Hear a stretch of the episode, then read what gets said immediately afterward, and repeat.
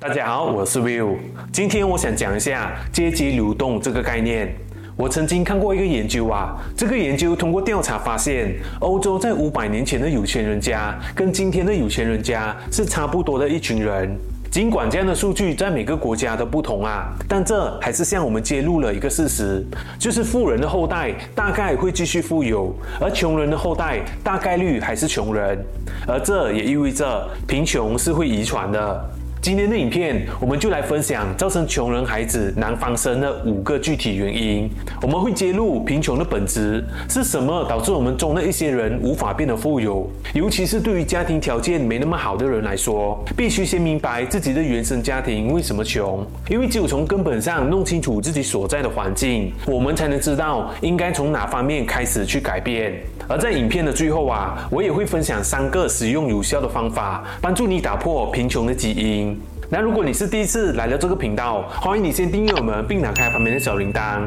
我每个礼拜都会免费分享富人圈里的资讯，让你用十分钟就能快速吸收财商思维，学会富人行为模式。就算你再忙，也能跟上有钱人脚步，确保你不会落后于别人。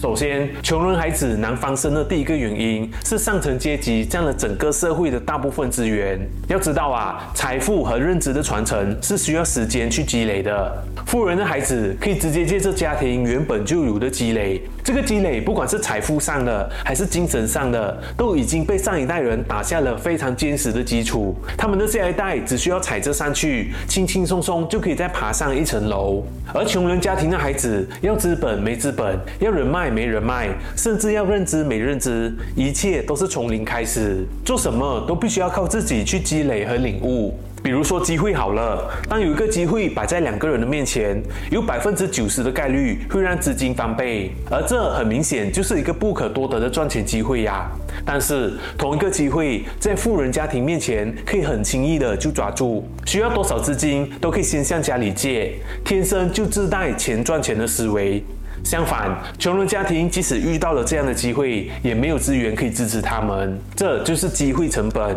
每个人一生中都会遇到机会，但不是每个人都抓得住。为什么？因为不是每个人都拥有平等的资源，而没有资源就相当于没有能力抓住。虽然赚钱也是要看个人能力啊，但我们不可否认的是，比起用能力赚钱，钱生钱的方式才是赚钱最快的方法。像是十年前，我们明明知道房价会大涨，一些地方的房子会持续翻好几倍，但即使知道又如何？没有资源的穷人孩子，就算知道了具体什么地区会涨，但也无法买入，眼睁睁看着机会跟自己擦肩而过。从出生的那一刻开始，其实就决定了一个人会拥有什么样的资源。这些资源包括人脉、资本、认知，而一个人拥有的资源，在很大程度上决定了他的起跑线。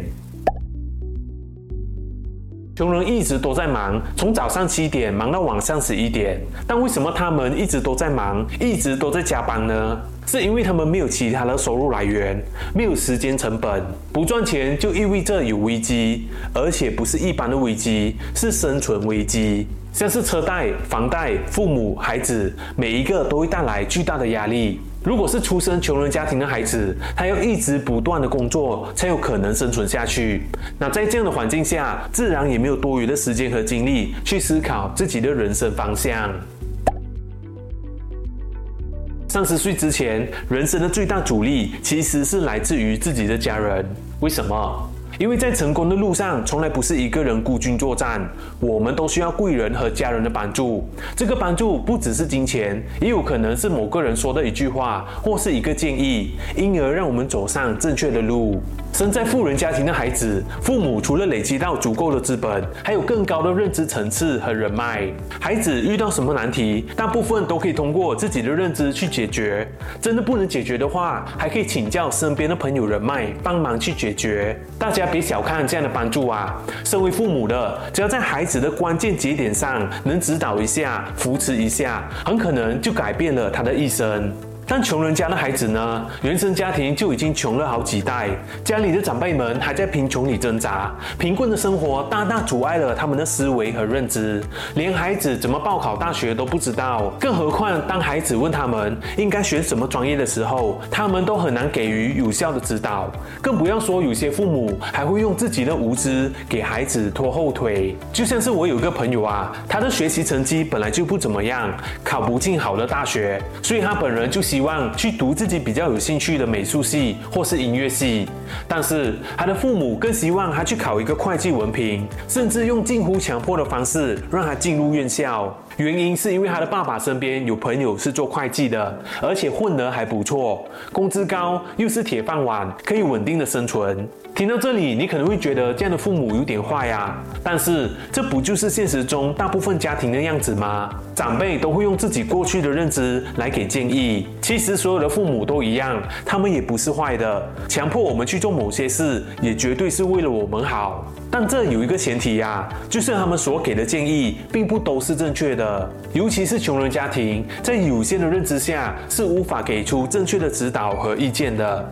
比如说，以前从来没有一个叫做 AI 的东西，如果你在过去跟人说有一个软件可以帮你写信，可以帮你做出设计图，甚至还能帮你写硕士论文，而且还能拿到满分啊。那是没有人相信的，但在今天，这些软件已经全部做出来了。过去我们认为不存在或不可能的东西，现在已经随处可见。过去所谓的铁饭碗，像是会计、程序员，都有可能被淘汰，甚至是一部分的律师、医生，这些看起来非常专业的领域，未来也可能有人被淘汰。未来可能只有百分之三十的精英会留在那个行业里，他们做的是更高效的事情，把 AI 跟自己的专业结合，而剩下的琐碎工作全是由机器人去代劳。但是如果认知还停留在过去，那是永远无法看到这一点的。更何况还要根据过去的认知来给孩子关于未来的建议，可想而知，这会给孩子带来多么大的影响。有时候，孩子明明已经爬到半山腰了，却还是会被父母拉下来。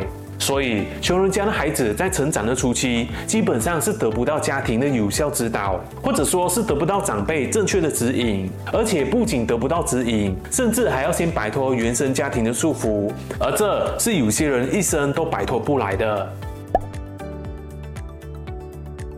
在我们的人生路上，想要做成一些事，是需要尝试的，而尝试就意味着可能会走弯路，会出错，这些都是需要资本的。富人家有这个资本，可以试错，他们可以在后面作为靠山，给孩子去试错的机会，哪怕失败几次，都还有机会重新再来。就像是王健林给他的儿子一甩手就是五个亿的创业资金啊，这是普通人一辈子都赚不到的钱，却可以让王思聪去随便发挥。即使最后的所有尝试都失败了，但他依然是一个富二代，还有资本东山再起。但是穷人家的孩子并没有这样的资本，而没有这样的资本，自然就不会有这样的勇气。好不容易遇到一个机会，可手里拿的是父母省吃俭用，甚至是自己跟亲戚朋友借来的资金，身上背负着巨大的压力和全家人的希望，背水一战，成功了就皆大欢喜。可创业的路不会这么一帆风顺的，中间可能会有起伏。如果生意不理想，需要继续出资去坚持，坚持不住就可能随时跌到谷底，把父母的养老金、还有家庭的运转资金，甚至还有巨额的借款都赔进去了。这样的压力一下子就能压垮一个穷人，他们输不起，所以在尝试一次以后，可能就再也没有翻身的资本和勇气了，只能选择在底层继续挣扎。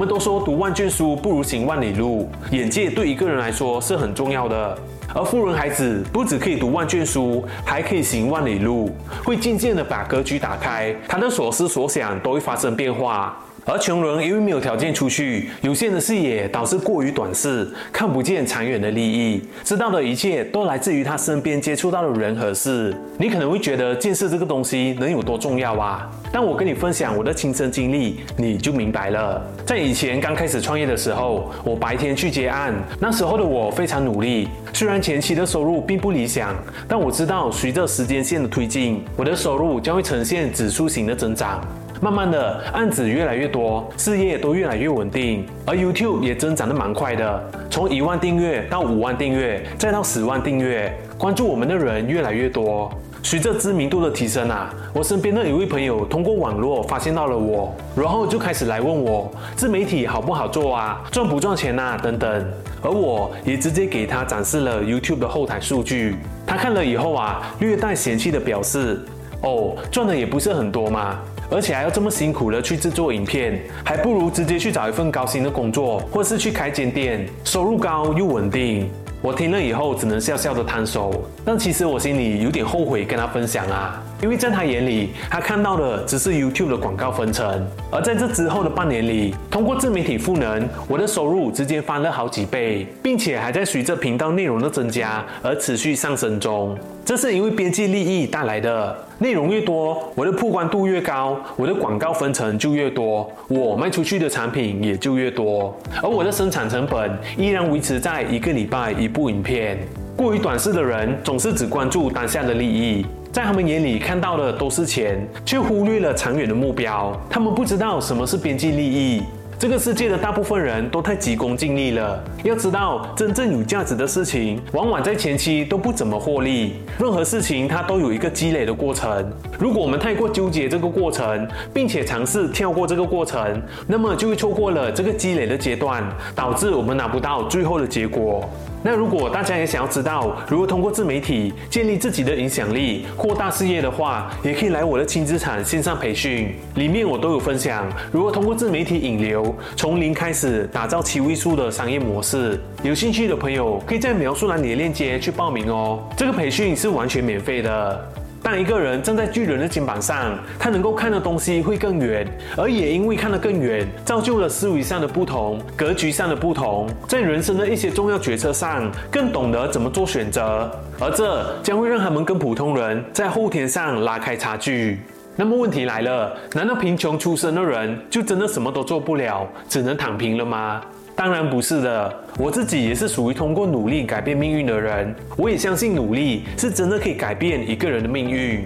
所以比起不可控的因素，我们更应该注重的是可控因素。这里我简单的总结了三点啊，而我相信这三点也绝对能给你带来一些帮助。第一点就是要勇敢突破原生家庭的束缚。英国作家 William Markham 曾经说过，人类之所以进步，最主要的因素是下一代不听上一代的话，两代人互相关心的同时，又需要互相鄙视。尽管我们都是同根同源啊，却依然会存在不同之处。尤其当上一代人的人生并不是你要的，那么偶尔叛逆，或者在一些你觉得重要的事情上选择不听话，是绝对 OK 的。而我们之所以不被淘汰，也是因为所谓的叛逆、不听话，才会创造出以前从没有过的新事物。换句话说啊，新的时代是由新思想的人创造出来的，而这种思想的人，则是常常被归纳为不听话的孩子。所以，如果你的原生家庭的状态并不是你要的，那么就要勇敢地跳脱出来。有些要求可能要拒绝，有些建议应该忽略，即使可能会因为这样产生一些冲突，但要明白这些都只是一个过程，在任何新的改变到来之前，都会有一个阵痛期。所以，如果想要跨越阶级，就勇敢突破原生家庭的束缚，这样才能开始控制我们自己的人生。第二，低成本试错。前面我们说过，穷人难翻身的其中一个原因，是因为没有试错成本，一旦失败就会付出巨大的代价。但是没有尝试，又没有任何的成长，也就无法成功。所以尝试是必要的。而幸运的是，我们生在一个可以用低成本试错的时代。在这个时代，我们不需要再像以前一样，需要投入巨额的资金才能创业，才能做生意。现在通过互联网，已经出现了很多低成本，甚至是零成本创业的机会。而我们要做的，就是把握住这些机会，去低成本试错，利用试错的机会，给我们在经济上和思想上快速成长。第三，戒掉投机心理，学会积累的力量。便宜才是最贵的。这个道理很简单，但很多人却听不懂啊。尤其是喜欢投机取巧的人，他们没有什么耐心，总是喜欢找一些捷径，喜欢通过这些捷径一夜暴富。但是天上是不会白白掉馅饼的，任何有价值的事情都必须经过长期的积累，才会慢慢看到一些成绩。而如果想要翻身成为富人，我们就要学会积累的力量，训练强大的意志力。只有这样，我们才能创造出有价值的东西，并且积累出更多的财富。那以上三点是根据我自己的经验总结出来的，是我自己真的在做的事，希望对你或是对你身边的人能带来一些帮助。其实啊，一个家庭能够给孩子留下来的只有两样东西，一个是遗传基因，一个是财富。而大部分人没有遗传到财富，但至少我们能够改变基因，并且把好的基因延续下去。有一句话是这么说的：如果你感觉很轻松，是因为有人替你负重前行；而如果你觉得现在压力大，是因为你在替你的下一代负重前行。而我们要做的就是负重前行的人。虽然这样做会比起那些含着金钥匙出生的人辛苦啊，但如果能够在我们这一代就把贫穷给终结了，也是一件很有意义的事。甚至我觉得这是一件更有成就、更值得骄傲的事，不是吗？那如果你觉得今天的影片对你有用，记得帮我点个赞，并把这个影片分享出去，把这价值分享给你身边的人，让他们也能跟你一起成长。如果你喜欢创业赚钱和财商思维的内容，也欢迎你订阅我们并打开旁边的小铃铛。因为我们创建这个频道的目的，就是希望透过分享高价值内容，帮助你打开格局，打破贫穷思维的。好了，今天的影片就到这里，感谢你的观看，我是 Will，富人俱乐部，我们下个礼拜见。